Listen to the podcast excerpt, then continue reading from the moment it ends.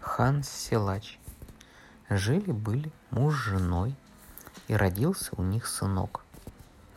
Муж слыхал, будто дети, какие дольше других материнскую грудь сосут, на диво сильные вырастают.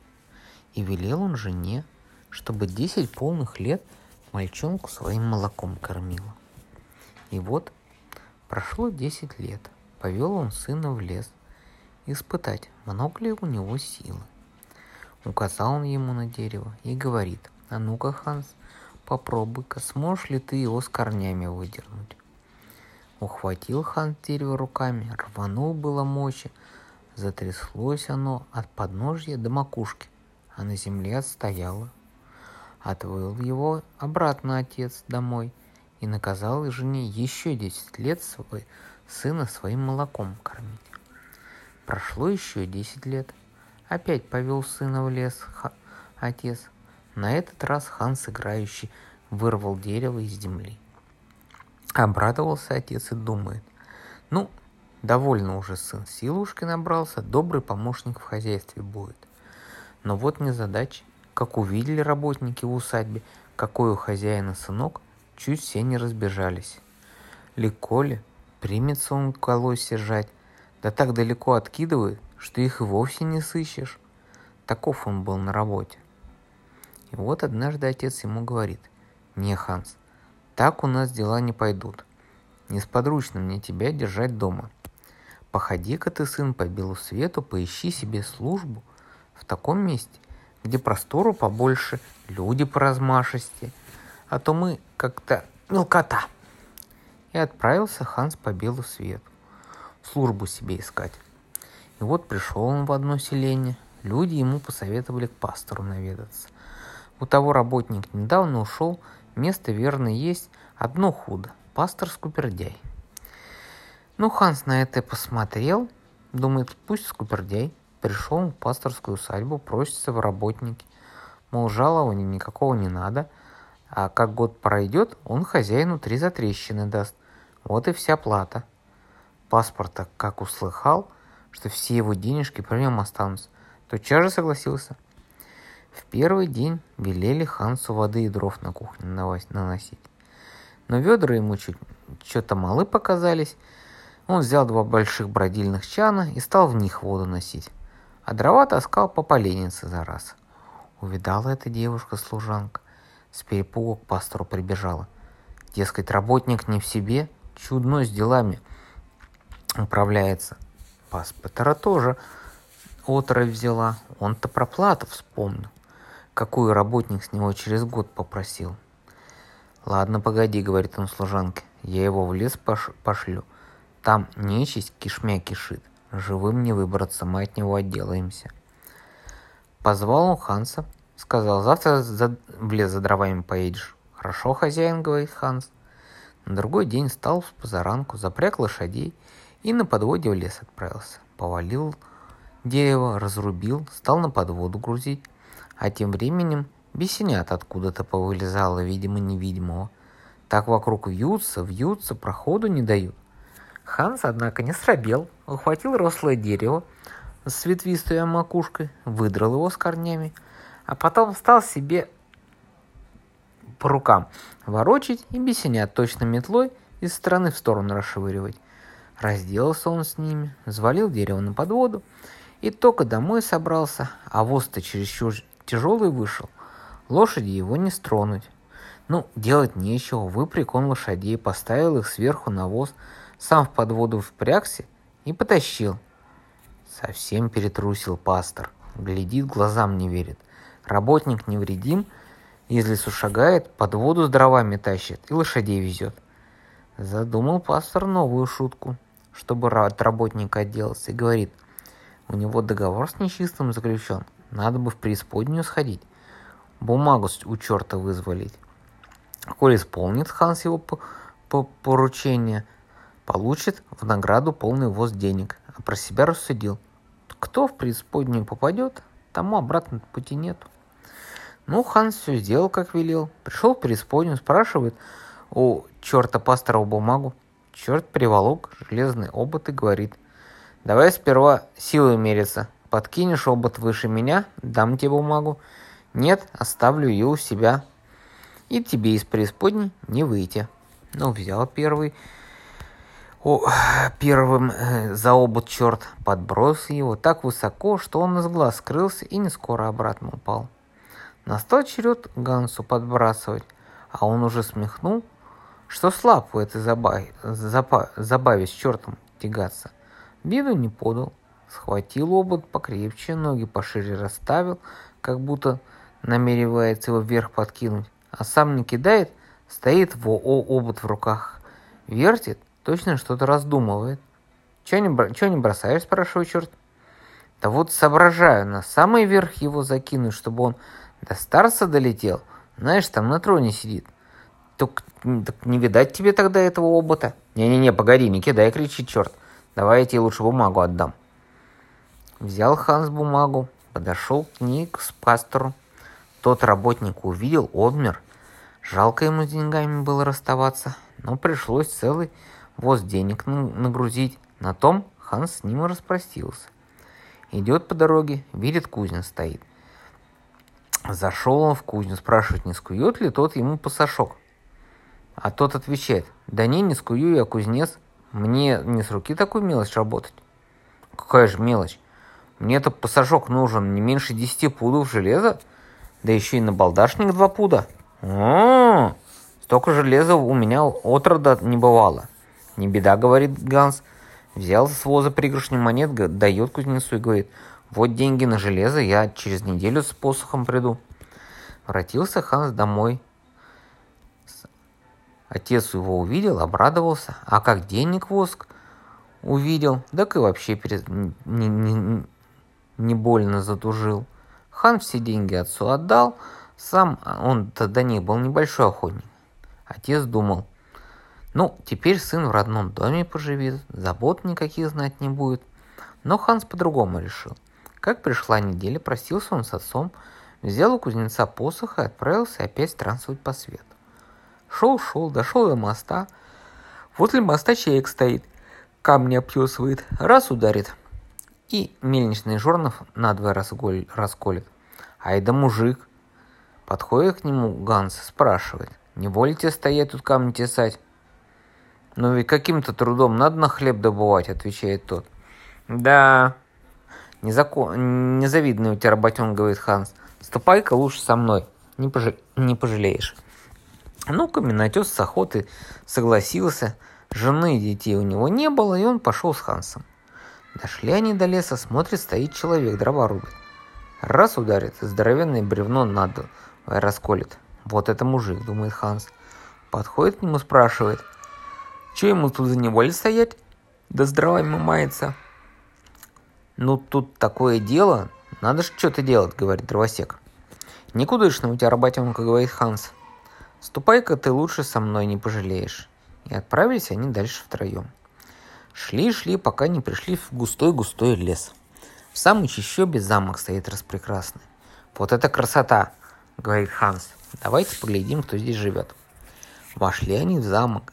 Зала одна другой богаче, а все путехоньки. В одном зале стены доверху оружием увешаны.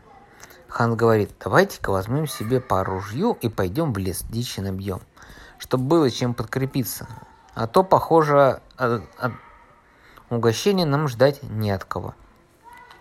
Взяли по ружью, пошли на охоту, настреляли дичи, уговорили, что дровосек дома останется обед готовить, а двое других еще на промысел пойдут. И вот остался дровосек, наварил похлебки, жаркого нажарил, постарался, чтобы все было прих... готово к приходу. Вдруг, откуда ни возьмись, входит в комнату старуха, увидела его, снеть и говорит дровосеку. Дай мне малую какую-то малость. Да ешь на здоровье, говорит дровосек. Налил ей похлебки, жаркого, она все съела, а как кончила есть, подхватила свою клюку и ну колотить дровосека. Поначалу он отбивался, но старуха сильнее была, и до тех пор его э, дубасила, пока на землю не свалила. Ни рукой, ни ногой шевельнуть не может. Приподняла старуха люк на полу, спихнула дровосека в подполье. Воротились двое, Смотрят, обед приготовлен, дровосека не видать. Но они подумали, наверное, тоска его взяла, пошел гулять. Поели они, попили, спать улеглись. На другой день каменотесу выпало дома остаться, обед приготовить. А Ганс опять в лес пошел. С каменотесом та же самая ситуация случилась, что и с Гансом. Газ домой воротился, смотрит, обед приготовлен, каменотеса нет. «Не, ну ничего себе, товарищи», — подумал Ганс. Позавчера пришлось самому дичь при, примышлять и обед готовить. Вот только он кончил стряпать, входит в комнату старуху, просит поесть. Ну, Гансу не жалко, сели они вместе за стол, споели. Накинула старуха на Ганса и давай его бить клюкой. Однако Ганс не задевался, схватил железный пассажок и тоже стал ее чуть мочи колотить. Скоро он стал примещать. Когда старуха его ударит, у него на теле рана остается. А он, понятно, тоже старуху ранит. Но у нее под передником посудинка припрятана целебной мазью. Она ранку себе помажет, и все заживет. Да, думает, так дело пойдет, убьет меня старуха. Бросился он на нее, изловчился, выхватил посудку с мазью, огрел ее разок-другой посохом, та повалилась, пощады запросила. Ганс ей пока не скажешь, куда мои товарищи подевались, бить не перестану. Пришлось старухе западню ему показать. Открыл подполье, вытащил он оттуда дровосека с каменотесом. Оба избиты, изранены, еле живы. Взял старухину мазь, смазал им раны. У них тотчас же все заживо, а ведьмы меж тем и след простыл. Сели трое за стол, подкрепились и говорит, пошли-ка посмотрим весь замок, а то что-то мы с вами не знаем и не ведаем. Стали они входить одну залу за другой, пока не набрели на дыру в полу, а под ней глубочайшая яма точно пропасть. Надо поглядеть, что там внизу, говорит Ханс. Отыскали веревку, привязали к ней корзину и порешили. Первым дровосека спустить, за ним каменотеса, а Ханс их потом обратно подымет, и они расскажут. Спустились дровосек с каменотесом в подземелье, походили туда-сюда, наткнулись на дверь. Отворили они дверь, смотрят туда две принцессы, одна другой краше. Увидели чужих людей и кричат, уходите, мол, по добру, по здорову, пока ведьмы нет. Попадете к ней лапы, пропали вы. Напугались они бегом к корзине, Гансу знак подают, чтобы поднять их. Поднял он их, они рассказали, что в подземелье видели. «А ну-ка, опустите теперь вы меня туда», — говорит Ханс. Спустился он, отыскал дверь, вошел в комнату к принцессам, а ведьма тем временем упустить, воротиться успела. Однако Ханс бровью не повел, схватился за железный посох и ну ее колотить. До тех пор колотил, пока не отпустила она с ним обеих принцесс. Отвел Ханс принцесс к корзине, подняли их наверх, сперва одна, потом другая. А когда обе поднялись наверх, сговорились тут каменотес с дровосеком. Ханса внизу в подземелье оставить. Ведь если он наверх выберется, одна принцесса ему отойдет, а один из них с носом останется. Его спустили они вниз в корзину, а как стали ее тянуть, корзина тяжелая, они подумали, что Ханс не сидит – до половины подняли и веревку перерезали. Корзина вниз бухнулась. Но оплошка вышла. Ганс в корзину лишь посох положил, чтобы он ему...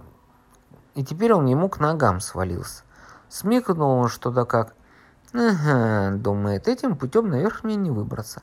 Стал он по подземелью ходить, вокруг себя смотреть. Ходил, ходил, набрел на толстенную железную решетку. За решеткой треки принцесса сидит, у тролля в голове ищет, а тролль не простой, о семи головах разлегся и спит. Ханс подошел, да как стукнет посохом по железным воротам. Ворота настежь. Тролль разом очнулся. Ханс тоже не зевал, подскочил к нему и одним махом все семь голов отрубил. Взял принцессу за руку, провел ее с собой. Она с радостью за ним пошла. Отыскали они ведьму, и принялся Ханс ее опять дубасить железным посохом, и до тех пор он не остал, пока она не пообещала его с принцессой наверх доставить. Принцесса ту часть попросилась к отцу с матерью. Пришлось ведьме и ее желание исполнить. Ханс не ехать не захотел, подарила ему принцесса тогда на прощание две золотых вещицы. Одна как половинка солнца, а другая как половинка месяца. Отправился Ханс опять по свету странствовать. Прошло сколько-то времени, и прослышал он, что в одном городе король богатую награду обещал, коль найдется золотых дел искусник, кто выдаст ему половинку солнца и половинку месяца. Пришел Ганс к золотых дел мастеру и попросился в подмастерье. Я, говорит, без всякого труда и золота сделаю половинку солнца и месяца. Мастер тотчас же королю пойти и сказал, что вот берется за работу, через три дня будет готово. Старый мастер повел ему и стал ждать обещанного. Ханс, пора бы за работу приняться, а он и в ус не дует. День, другой по городу гуляет, а вечером домой идет, песни поет. Золотых дел мастер сокрушается, жене жалуется. Плут за... получается в подмастерье попался. Посмеяться хочет на стариком. Однако утром услышал он стук, грохот в мастерской, да такой, что хоть уши затыкай. Никак и вправду за дело взялся, говорит мастер. Пойти посмотреть, как он там наработал. Пришел в мастерскую, Аган стоит и железных полусахом со всего размаху об бьет. Аж искры летят, вся мастерская огнем полыхает. «Что ты делаешь?» – спрашивает мастер. «Так вот, все у меня готово. Мастер, самое время во дворец идти, половинку солнца, половинку земли, э, месяца нести». «Нет уж, благодарствуй», – говорит мастер. «Я тебя страха натерпелся, иди-ка ты лучше сам». «Ну, сам так сам», – говорит Ганс. Пошел во дворец, сказал, принес половинку солнца, половинку месяца. Его к королю проводили. Король за столом сидел, с ним королева и три дочери – те самые принцессы, что пленницами в замке были. Принцесс Ханс потом приметил, а когда он пришел в королевский покой, увидел первонаперво своих дружков, дровосека и каменотеса. Они тоже за столом сидели, оба большие люди выбились, каждый принцессу в жены взял. Показал хан золотые вещицы, что дала ему принцесса на прощание. Увидела их третья принцесса, сама самая такая раскрасавица, Признала она с нем своего избавителя и сказала обо всем королю с королевой. А еще рассказала, что только за Ганса замуж пойдет, и никто ей больше не любит.